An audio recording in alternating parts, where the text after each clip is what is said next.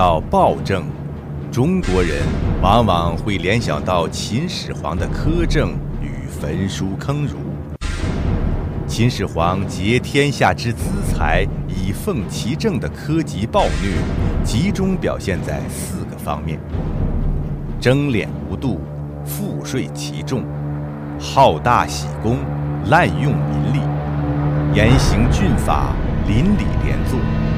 钳制思想，焚书坑儒。然而，与虎狼之秦相比，共产党的暴虐有过之而无不及。中共的领导人毛泽东自己也曾直言不讳：“秦始皇算什么？他坑了四百六十个儒。”我们坑了四万六千个儒，有人骂我们是独裁统治，是秦始皇，我们一概承认，合乎实际。可惜的是，你们说的还不够，还得要我们加以补充。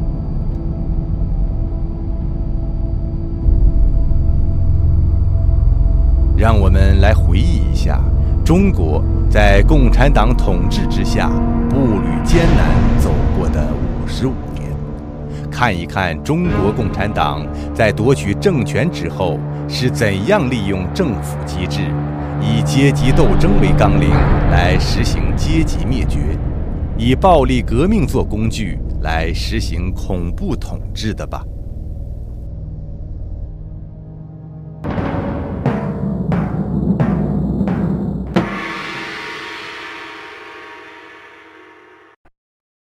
一九四九年十月一日，毛泽东在天安门城楼上宣告了共产党依靠暴力革命在中国夺取了政权。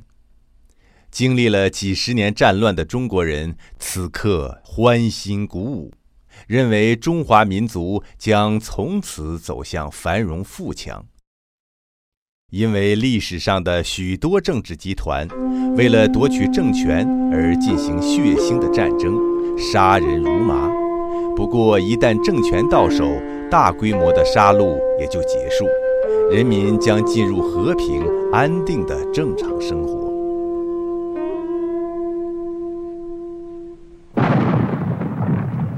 但是，人们没有想到的是。夺得全国政权只是共产党万里长征走完了第一步，接下来邪灵附体的中共还要牢牢附着在国家人民身上，操纵和控制人民，以保护权利不致丧失，同时垄断和吸取社会财富资源。因此，从夺取政权的那一天起。中国共产党便开始了有组织、有计划地开展一系列对内对外的阶级斗争、路线斗争和思想斗争。一方面有步骤地消灭不同范围和群体中的异己分子；另一方面把党组织深入到社会的最小单位。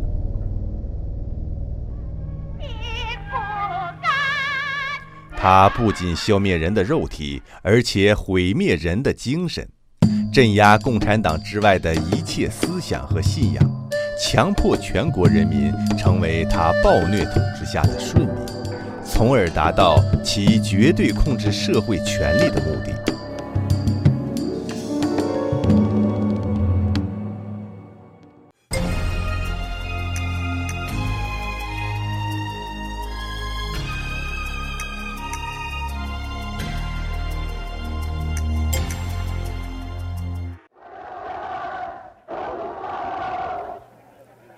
产党夺取政权仅三个月，他就着手在全国开展了土地改革，在农村广泛划分阶级、定设成分，给全国不下两千万人戴上地富反坏的帽子，使他们成为在中国社会备受歧视、打击、没有公民权利的贱民。共产党用“耕者有其田”的口号，鼓动无田的农民斗争有田的农民，鼓励放纵人性中自私自利、为所欲为、不讲道德的一面。他在土地改革总路线中明确提出消灭地主阶级，致使近十万地主丧生，更有地区对地主实行满门抄斩，连妇女儿童也不能幸免。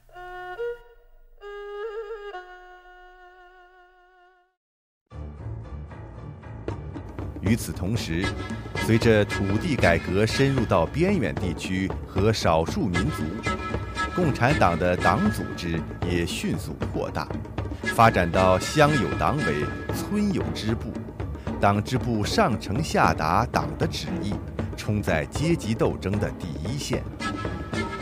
在这期间，共产党在全国农村掀起了第一轮“毛主席是人民的大救星”。只有共产党才能救中国的宣传，土地改革中不劳而获、强取豪夺、为所欲为的政策，使不少农民得到实惠，他们感到跟着共产党是沾了光，因此对共产党感恩戴德，接受了共产党是为人民的说法。对于分得土地的农民来讲，耕者有其田的好景并不长久。一九五一年九月，毛泽东倡议召开了全国第一次互助合作会议。虽然在当时经过专家调查，认为农民并没有互助合作的积极性，只有个体生产的积极性，但是共产党的各级政府机构以及建立在各乡。镇、村庄的党支部，把合作化当作党要实现的政治目标，开始了一系列强加在农民身上的运动：互助组、初级社、高级社、人民公社，在批判小脚女人的紧锣密鼓中年年加码，要农民跑步进入社会主义。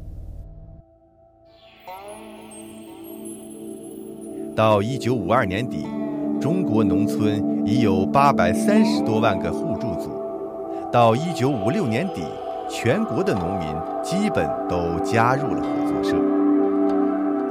在这些运动中，土地、牲畜、农具都变成了集体财产，土改所分得的一切好处又充了公。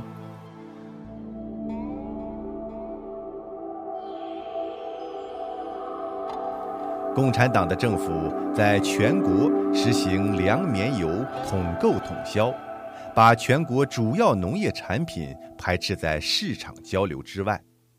户籍制度的实行使农民彻底失去了自由。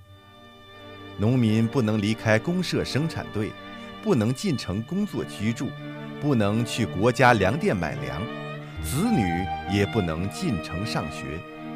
农民的子女只能再做农民。中国的农村户口持有者成为社会的二等公民。在一九五九年至一九六一年的大饥荒期间，农民连离家进城乞讨的权利都没有，逃生之路被切断，数千万农民被活活饿死。成为人类文明史上史无前例的害人惨剧。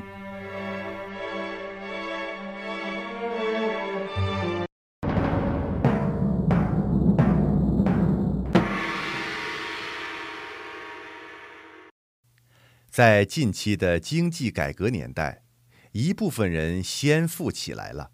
但九亿农民除了在家庭承包制取代人民公社的最初五年收入有所提高，社会地位相对改善之外，他们被中国共产党随后制定的农业和工业产品价格倾斜的方针，以及沉重的赋税所逼迫，再度陷入贫困之中。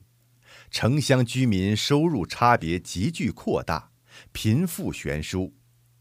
新华社发表的资料表明，粮食主产区和多数农户收入持续徘徊，甚至减收。也就是说，农民在农业中的所得不是增加了，而是减少了。中国的城乡差距急剧扩大，贫富悬殊，农民为了要改善生活，只能进城打工。他们拿的是最低工资，不能享受城市居民的一切福利。有些民工的工资只够本人糊口，同时。农村基层政权对农民的捐税摊派却大幅度增加，在光鲜的橱窗式经济的背后，隐藏的是对农民肆意的层层盘剥和生存权的无情侵犯。共产党靠农村起家。但当今中国社会里，牺牲最大、付出代价最惨重的也是农民。共产党的农村政策从来都是为了维护他的统治地位，而不是代表农民，为农民的利益着想。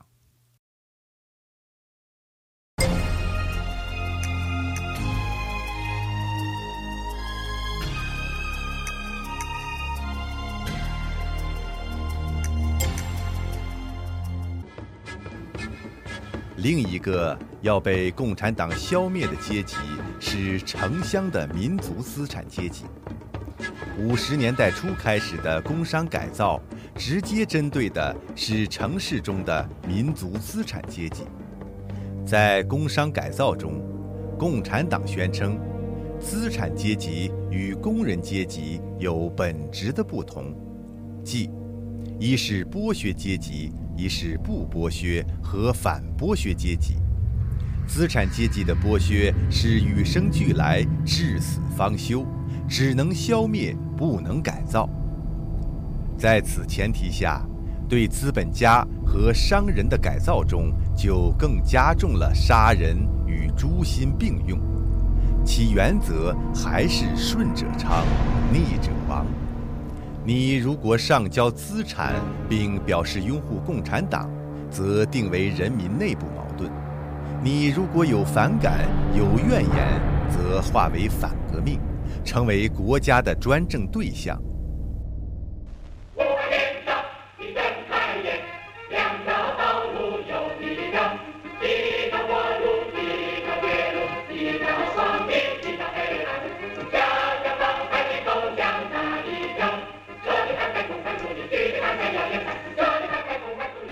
在腥风血雨中，资本家、业主、商贩，通通上交了他们的资产，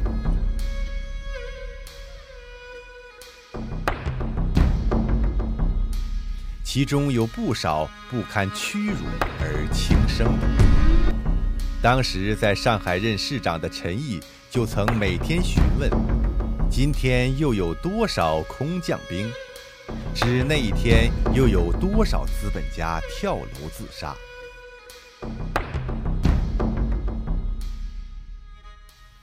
这样，在短短几年内，共产党就在中国全面取消了私有制。在土改和工商改造的同时，共产党发动了镇反、思想改造。打倒高岗饶漱石反党集团，清查胡风反革命集团，三反、五反、肃反等一系列的全国大规模整人运动。反贪污、反浪费、反官僚主义的斗争，本质上就是反对资产阶级腐化暴露思想的斗争。每次运动，共产党都动用他所掌握的政府机制，连同党委、总支、支部，凡三人则成一战斗堡垒，深入乡村街道，无处不在，无事不管。这种从战争年代带过来的支部建在连队上的网络式控制结构，在后来一系列的政治运动中，一直起着关键的作用。即使是被称作领导一切的工人阶级，也没有逃脱被愚弄盘剥的命运。在承诺生老病死有依靠、有保障的政策下，中共多年来对工人实行低工资制度，老一代中国工人几乎都没有什么医疗和养老的积蓄。但是文革后，中共却把自己执政失误造成的中国经济问题完全转嫁到了工人身上，在经济体制改革的幌子下，对工人实施福利保障的承诺转眼成空。伴随着一轮又一轮变卖国营企业的狂潮，多少工人下岗失业？伴随着所谓医疗产业化、社会化的落实，多少工人有病也不敢上医院？伴随着养老社会化，靠着微薄的退休金生活的老工人几乎连糊口都难以维持，而中共的各级官员却在这个过程中。把公有资产转成了自己的财产。前面有一个血腥的化私为公，后面又来一个同样血腥的化公为私。这两件性质完全相反的罪恶勾当，居然让共产党在五十年内全都做了。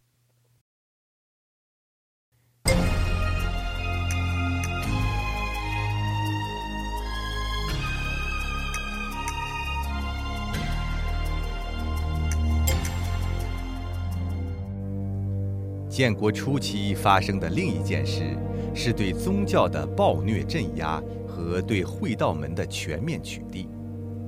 一九五零年，共产党对各地政府发出指示，要求他们全面取缔会道门，即当地的宗教及帮会组织。文件中指出，封建会道门组织乃是国民党特务及地富反革命分子操纵的工具。在这场波及全国乡镇的运动中，政府动员了他们认定的可依靠阶级，揭发打击会道门的成员。各级政府参与解散迷信组织，诸如基督教、天主教、道教、佛教等组织，要求这些教会、佛堂、帮派的成员到政府登记并悔过自新。如不按期登记，一经查明，定予严惩。一九五一年，政府明文颁布，对继续会道门活动者处以死刑或无期徒刑。这次运动打击了广大信神向善、遵纪守法的普通老百姓。据不完全统计，共有不下三百万教徒帮会成员。被抓、被杀，在广大的城镇乡村，几乎每户都遭到盘查，连农民供的灶王爷也被砸碎。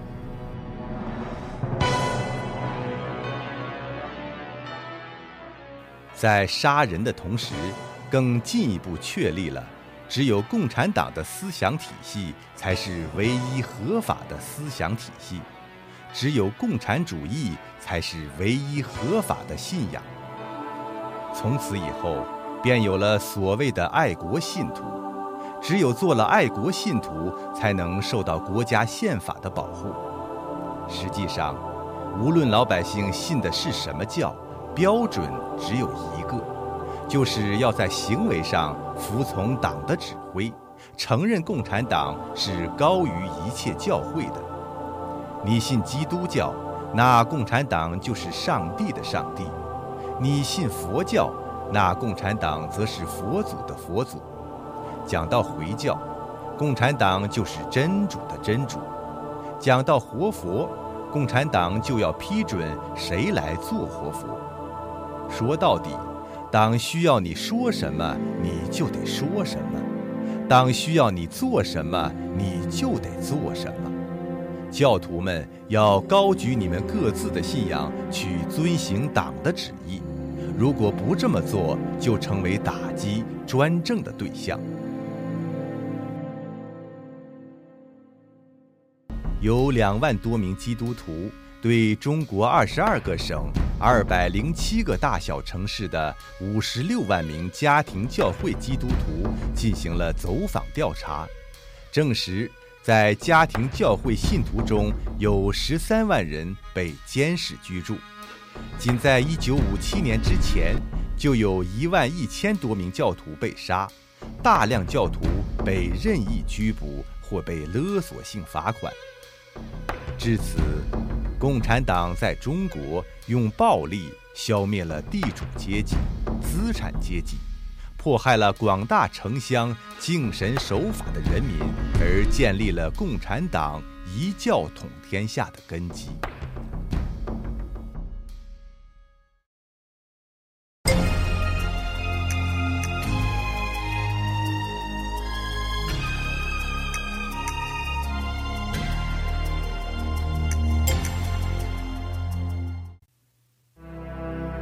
一九五六年，一批匈牙利知识分子组织了裴多菲俱乐部，被苏联出兵镇压，称为匈牙利事件。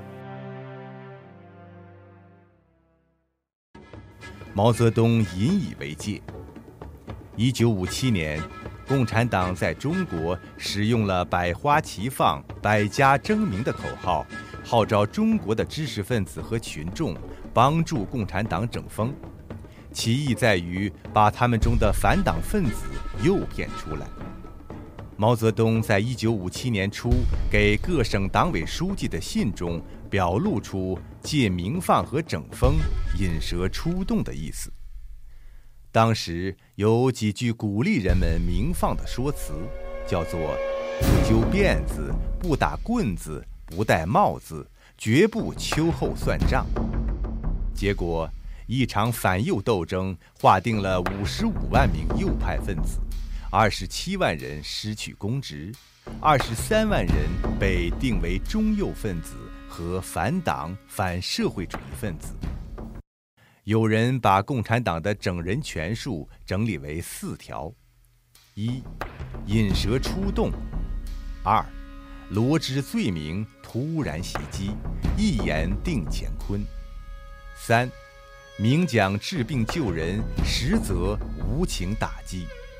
四，逼人自我批判，无限上纲。那么，引起这么多右派和反党分子近三十年流放边远寒苦地区的反动言论，究竟是什么呢？当时被万箭齐发、密集批判的右派三大反动理论，是由罗隆基、张伯钧和楚安平几次讨论会发言组成的。细看他们的意见和建议，罗隆基提出，无非是要建立一个由共产党和民主党派共同组成的委员会，以检查三反、五反、肃反工作中的偏差。张伯钧的意见是，国务院常常出了成品，要政协、人大等机构表态，建议要把政协和人大的人加进政策形成的过程中去。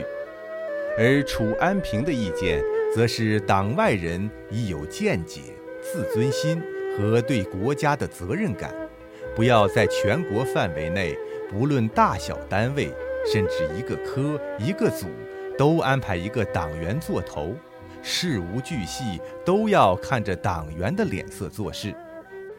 这几个人都明确表示了愿意跟着共产党走，提的意见也都没有越出鲁迅所描述的“老爷，您的袍子脏了，请脱下来洗一洗吧”的范围。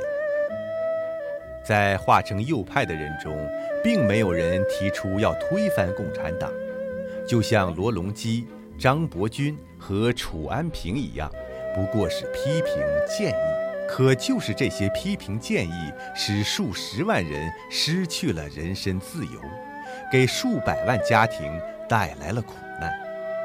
随之而来的还有向党交心、拔白旗、新三反、下放劳动和画漏网右派。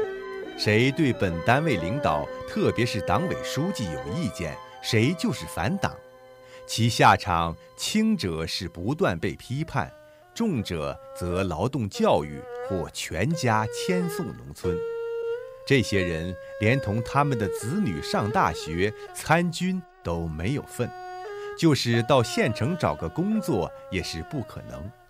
从此，他们失去了劳保、公费医疗，加入了农民的行列，成了二等公民中的贱民。至此以后，一部分学者形成了墙头草、随风倒的双重人格，他们紧跟红太阳，一步一趋，成为共产党的御用知识分子而不能自拔；另一些人则清高自远。对政策问题噤若寒蝉，以天下为己任的知识分子，像是徐庶进了曹营，一言不发了。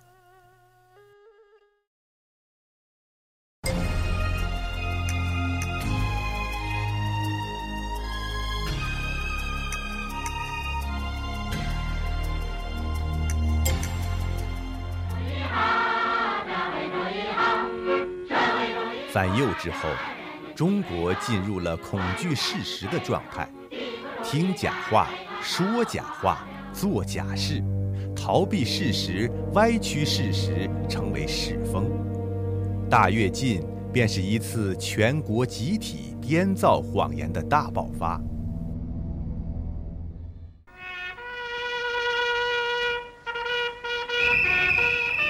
人们在共产党的邪灵引导下。做出了许多荒诞不经的蠢事，说谎者和受骗者同样自欺欺人。在这场谎言和愚行的闹剧中，共产党强制地把他的暴虐邪气植入了全国人民的精神境界。人们高唱着“我就是玉皇，我就是龙王”，喝令三山五岭开道，“我来了”的跃进歌谣。实施着亩产万斤、钢产翻番、十年超英、十五年赶美的荒诞计划，轰轰烈烈，经年不息，直到大饥荒席卷全国，饿殍遍野，民不聊生。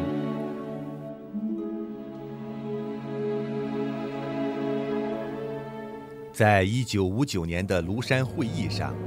与会者谁不知道彭德怀的意见是正确的？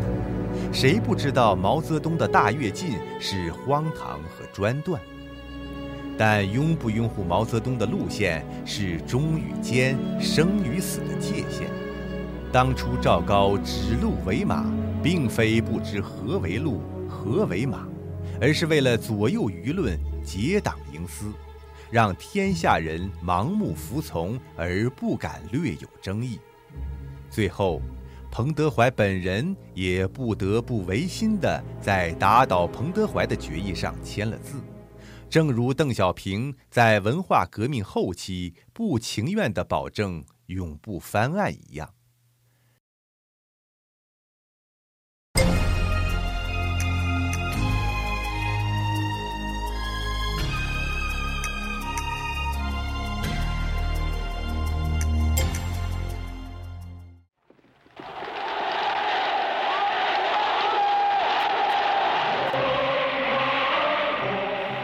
一九六六年，中国大地上掀起了又一股暴虐狂潮，红色恐怖的狂风咆哮，如发疯孽龙，多江野马，群山为之震撼，江河为之胆寒。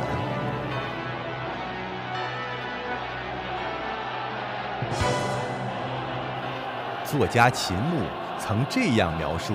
中国的文化大革命，这真是空前的一场浩劫，多少百万人连坐困顿，多少百万人含恨以终，多少家庭分崩离析，多少少年儿童变成了流氓恶棍。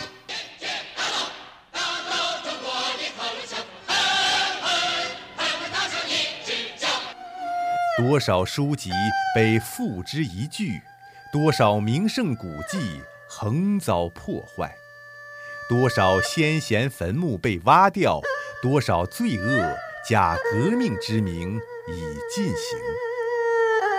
据专家们的保守估计，文化大革命中非正常死亡者达七百七十三万人，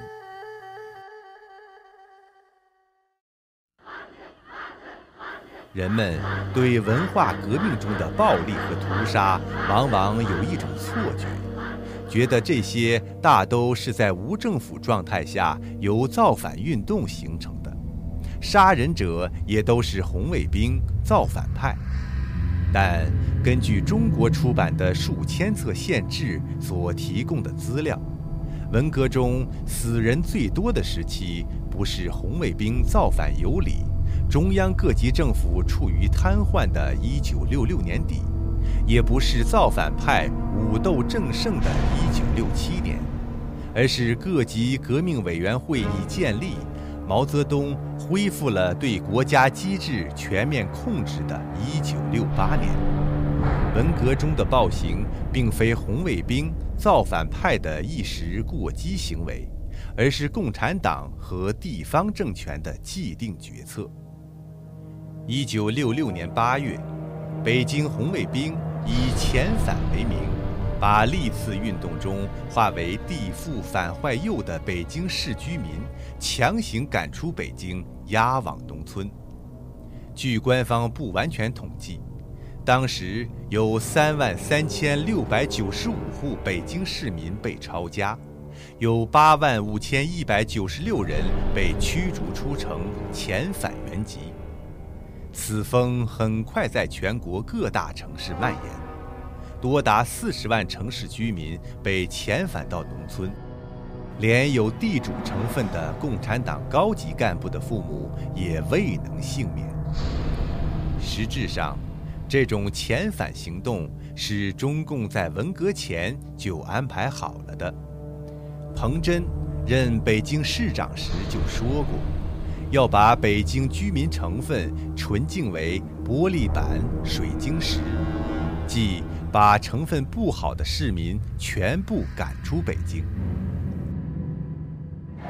一九六六年五月，毛泽东发出保卫首都的指示，成立了以叶剑英、杨成武和谢福治为首的首都工作组。他的任务之一就是通过公安局。大规模遣返成分不好的居民，如此就不难理解，为什么红卫兵对超过百分之二的北京市居民抄家遣返，不但未被政府阻止，相反还得到市区公安局和街道派出所的大力支持。当时主持遣返活动的西城红卫兵组织，就是在共产党领导人的亲自关怀下成立的。他们的通令也是由当时的国务院秘书长修订后发表的。红卫兵不过是被当局所用。到了1966年底，这些红卫兵也被共产党抛弃，不少人被宣布为联动分子而。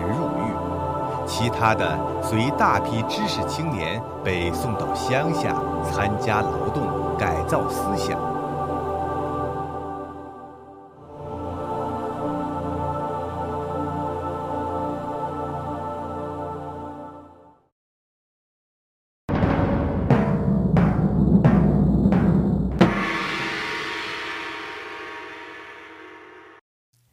即北京遣返地富成分的人去农村，农村也掀起了又一轮对地富成分人群的迫害。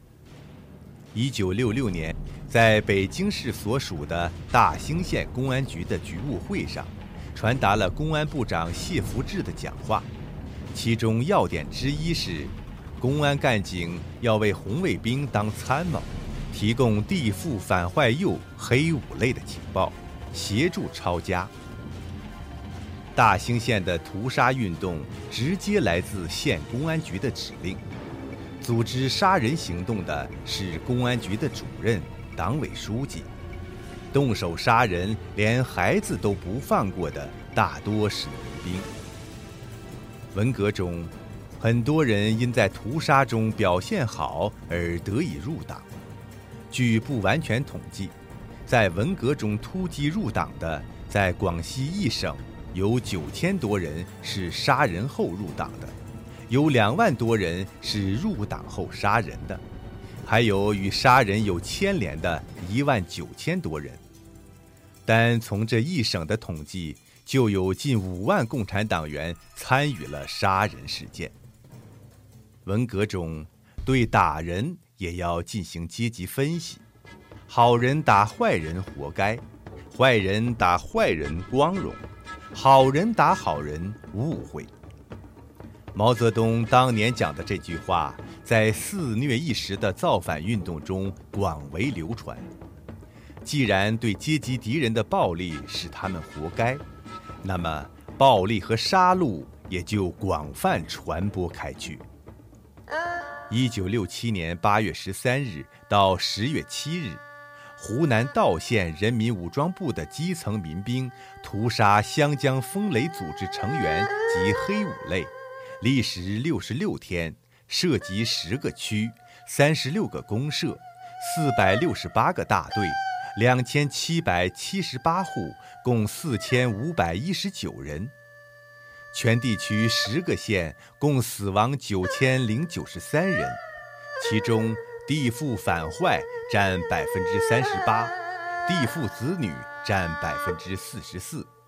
被杀的人中，年纪最大的七十八岁，最小的才十天。这仅仅是文革暴行中一个地区的一个事件。一九六八年初，革委会成立后的清查阶级队伍运动中，内蒙古清查内人党制造了三十五万余人被杀的血案。一九六八年，在广西有数万人参与了对四二二群众团体的武装大屠杀，死人十一万。由此可见，文革中的暴力屠杀首案大案，全是国家机器的行为，使共产党领导人纵容和利用暴力迫害、残杀百姓。直接指挥和执行这些屠杀的凶手，多是军队、警察、武装民兵和党团骨干。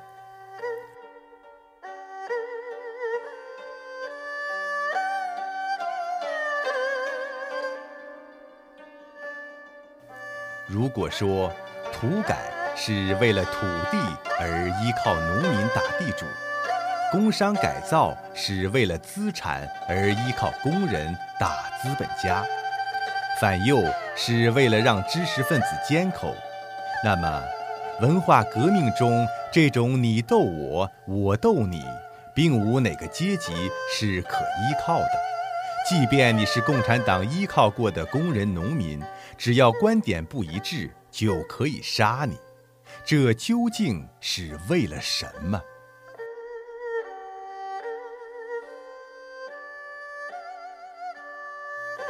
这就是为了造就共产党一教统天下的大事，不光统治国家，还要统治每一个人的思想。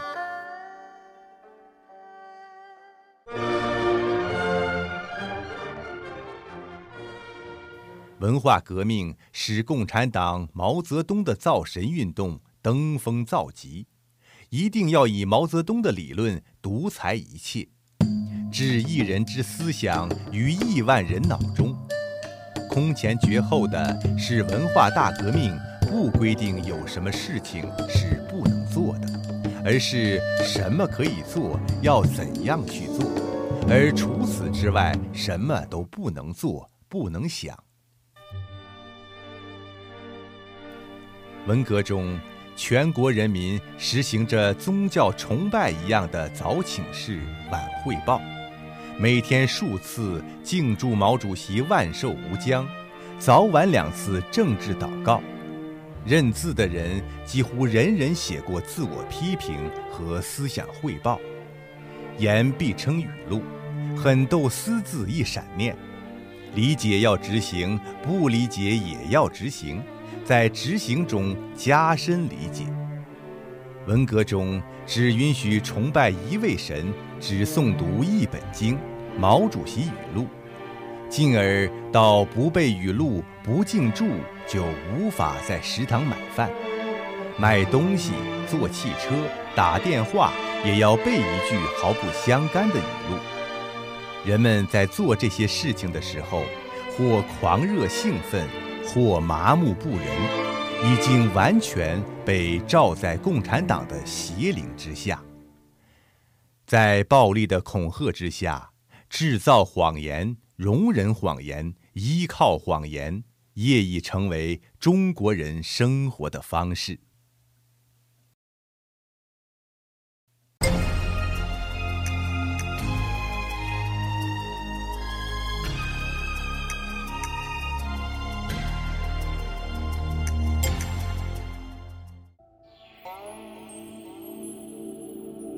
文革是鲜血淋漓、冤魂飘零、气绝良知、颠倒黑白的时代。文革以后，城头变换大王旗，共产党及其领导下的政权，在二十几年里交换更替了六代领导人，私有制又回到中国，城乡差别加大。沙漠剧增，江河断流，贩毒卖淫有增无减。所有中国共产党曾经提出要消灭的罪恶，又被中国共产党扶持起来。现在的中国政治统治，还是基于共产党的斗争哲学与暴力崇拜。共产党的豺狼心、蛇蝎性、鬼魅行、祸国术。有增无减，唯一不同的是更加具有欺骗性。在共产党的统治下，法律、新闻、教育和贯彻执行政策等各方面，通通沦为实行暴政的工具和愚弄人民的手段。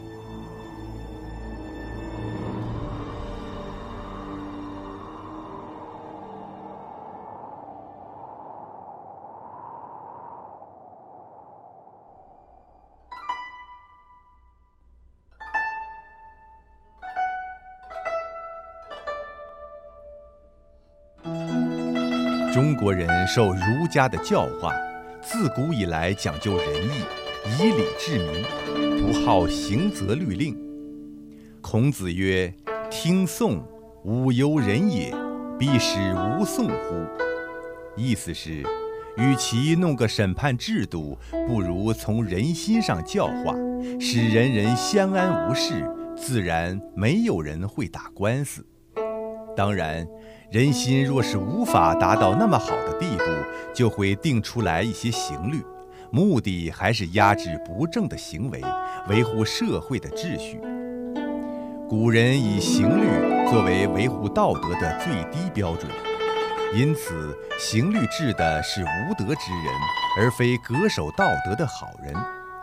既然有了刑律，就必须大家一起遵守，不能有所偏失。若是只许州官放火，不许百姓点灯，执法者其实是破坏法律的带头人，又怎能继续打着法律的招牌治理人民呢？共产党是不讲法律的。毛泽东曾说过：“我是和尚打伞，无法无天。”共产党的所谓法律。只是这个邪灵任意玩弄于股掌之上，镇压老百姓的工具。近期，由于共产党政权把大批的民众打成反革命分子、反社会主义分子及邪教徒，共产党独裁专制集团和各种人民团体之间产生了尖锐冲突。共产党则在维护秩序、稳定社会的幌子下。不断的修改法律和条令，把人民的不满行为纳入反革命行为，加以镇压。一九九九年七月，江泽民在政治局多数人反对的情况下，作出私人决定，要在三个月内消灭法轮功。一时间，谣言铺天盖地而来。江泽民个人对法国某家媒体宣布法轮功是邪教后，官方媒体赶紧发表文章，对全国各界施加压力，并胁迫全国人民代表大会通过一个不伦不类的决定来处理邪教。随后，最高法院和最高检察院发了一个对人大决定的解释。一九九九年七月二十二日，新华社发布中共中央组织部负责人、中共中央宣传部负责人等的讲话，公开支持江泽民迫害法轮功，从而使得广大人民群众卷入了这场人神为之震怒的迫害之中。因为是党中央定了性的，他们只能拥护执行，根本不敢提出异议。五年来，国家机构动用了四分之一的财力来镇压法轮功，全国人民人人过关，凡承认修炼法轮功而不肯放弃的人，多被开除公职、关押劳改。他们并没有触犯法律。也没有叛国反对政府，成千上万的人只因为有一个相信真善忍的思想，一个法轮功学员的身份，就可以被关押或屠杀。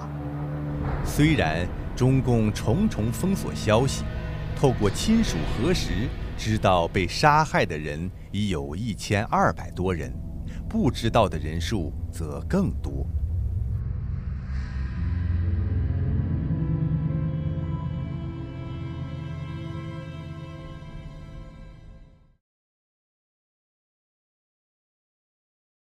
据香港文汇报二零零四年十月十五日报道，中国第二十颗科学试验卫星返回地球，砸毁四川省大英县蓬莱镇霍基峪的房屋。报道援引了大英县政府办公室主任艾玉庆的话说：“这个黑坨坨的确是科学卫星的返回舱。”而他本人就是卫星回收的现场副总指挥，但新华社办的新华网只发了卫星返回的时间，并强调这是中国回收的第二十颗科学与技术试验卫星，却只字未提卫星砸毁民房的事实。这类报喜不报忧的手法是新闻媒介根据共产党的指示而采用的一贯做法。在历次运动中，报纸和电视推波助澜、造谣传谣，才能使得共产党的方针政策得以实施。共产党一声令下，全国媒体立即执行。党要反右，全国各报异口同声地报道右派的罪恶；党要办人民公社，全国各报则齐声赞美。人民公社的优越，党说学生请愿是暴乱，全国媒体一致表示开枪杀人镇压正确。在镇压法轮功的第一个月内，媒体每天在黄金时间段一遍又一遍地给全国人民洗脑。自此以后。一切大众传播媒体不断编造、宣传，使民众仇恨法轮功的自杀、杀人等假新闻、假事件。在过去的五年里，中国国内没有一份报纸或电视台报道过法轮功的真实情况。现在，人们对中国的新闻报道作假已见怪不怪。就连新华社资深记者自己也说：“新华社的报道那怎么能相信呢？”民间更是把中国的新闻机构形容为共产党的一条狗。有民谣唱道：“他是党的一条狗，守在党的大门口，让他咬谁就咬谁，让咬几口咬几口。”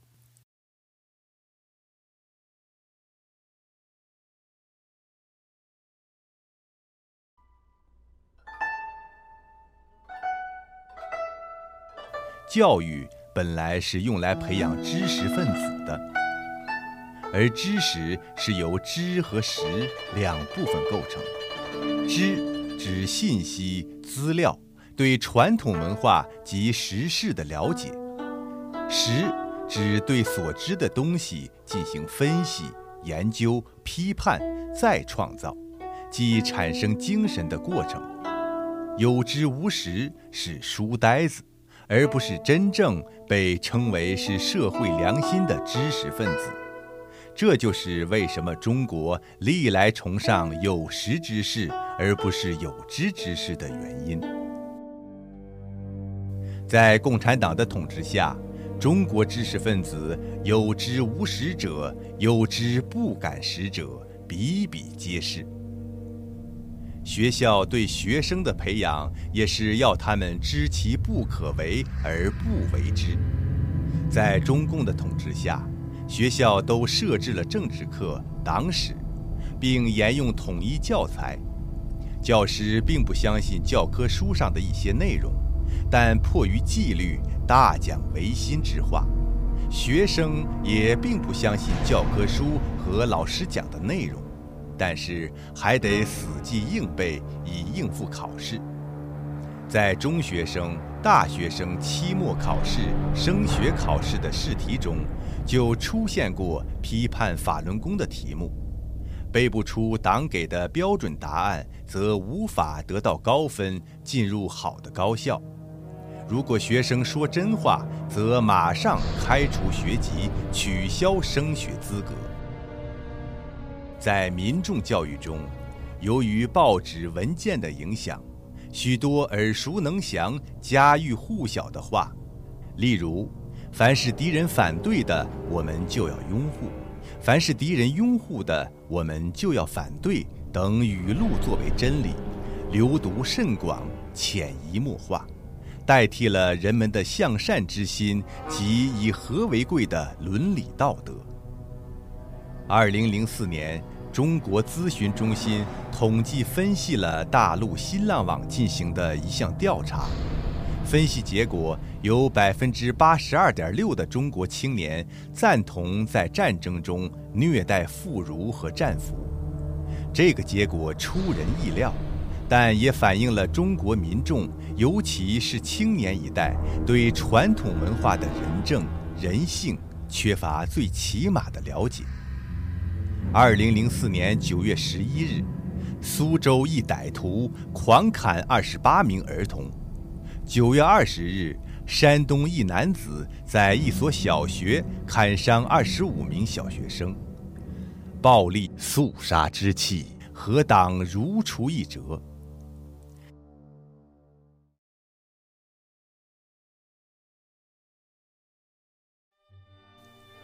在共产党的领导下，政策的执行往往采用了强迫、威吓的手段，政治标语。就是这种手段之一。长期以来，共产党政权把贴标语的数量列为政绩的一个标准。文革，北京城一夜之间变成了布满标语的红海洋。打倒党内走资本主义道路的当权派比比皆是。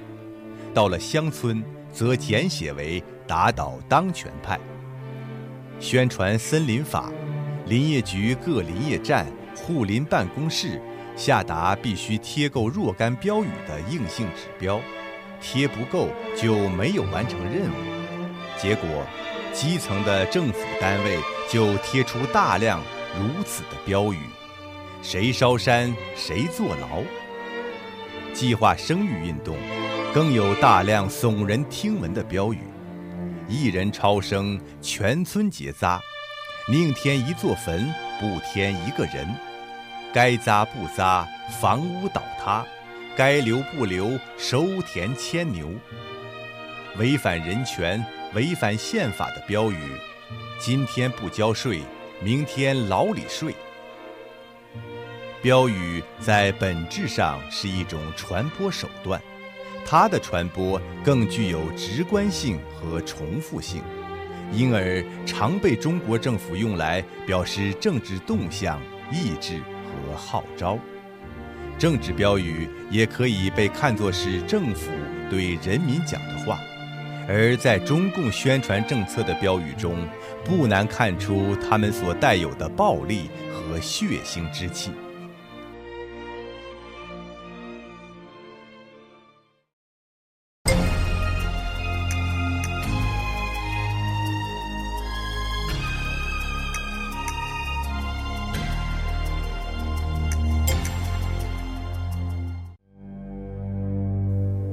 共最厉害的暴政统治工具是网罗式控制，以组织的形式把权儒主义加到每个个体身上。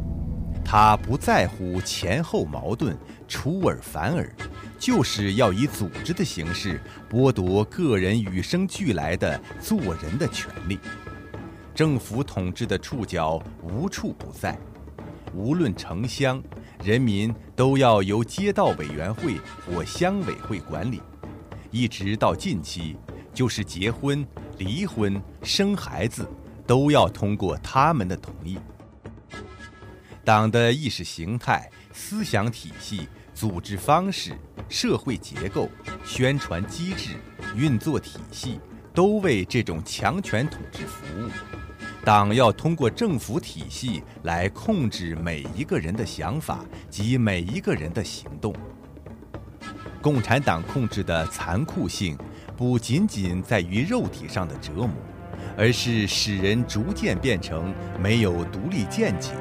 或有独立见解却不敢放言以保平安的懦夫，他的统治目的在于给人人洗脑，让他们想共产党所想，言共产党所言，行共产党所倡导的事。人讲，党的政策像月亮，初一十五不一样，但是不管共产党怎样变来变去。全国人民都要紧跟不舍。当你作为被依靠的力量去打击别人时，要感谢共产党的知遇之恩；当你受到打击时，要感谢共产党的教育之恩；当你知道打击你是错误的，要给你平反时，又要感谢共产党的宽宏大度、知错能改。共产党的暴政就是在不断的打击与平反中得以实施。经过五十五年的暴虐统治，全国人民的思想已经是被画地为牢，禁锢在共产党所允许的思想范围之内，出格一步就是罪。通过反复多次的斗争，愚昧被赞扬为智慧，怯懦。已成为生存之道，在互联网成为信息交流主要载体的现代信息社会，老百姓连上网时都被要求自律，不去看外面的新闻，不去看有人权、民主字样的网站。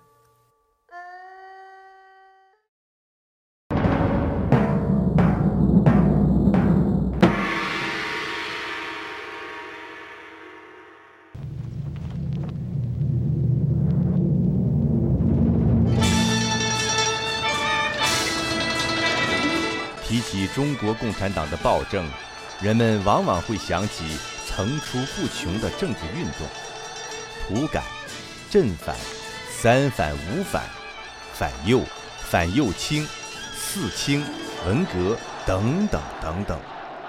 事实上，被共产邪灵附体控制的中国，暴政和迫害并不只限于政治运动期间。它始终存在于中共建政后的每一个时期、每一天，只不过在政治运动期间表现得格外强烈、格外集中罢了。中共统治的五十五年，已经把镇压变成制度，并在某些阵发的阶段，将恐怖上升为一种统治方式。过去有皇帝穷奢极欲，致使民生艰难。我们一听就怒不可遏，但是，共产党造成的祸害再大，也总能得到辩护，是因为它不是为物欲，而是为理念。殊不知，理念的暴政才是天底下最恶劣的暴政。用自己的一套所谓斗争哲学的理念铲除异己，去占有、去奴役人们的心灵。由此树立一党天下的教主地位的中共，才是人世间最残酷的暴君。这一层道理参透了，对中共暴政的认识才算彻底了。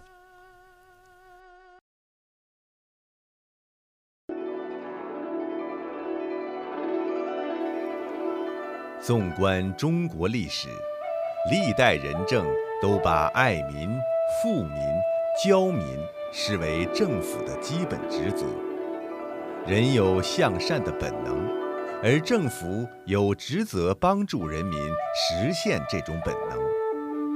孟子曰：“民之为道也，有恒产者有恒心，无恒产者无恒心。”不富而骄是不现实的，不爱民而滥杀无辜，则谓之暴虐。在上下五千年的中国历史中，不乏仁政的实施者。古有尧舜，周具文武，汉初文景，唐盛贞观，清太康乾，这些朝代的鼎盛，无一不是行王道。持中庸，求平衡。仁政的特点在于选贤用能，广开言路，讲义求木，博施与民而能济众，老百姓因此能够循礼守法，安居乐业。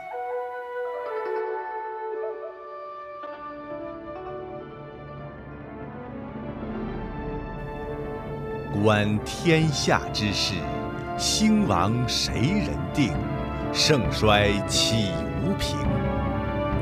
摆脱共产党暴政，凭着中华文化的博大渊源和中华民族的勤劳智慧，中华大地必能回复祥和兴旺之气。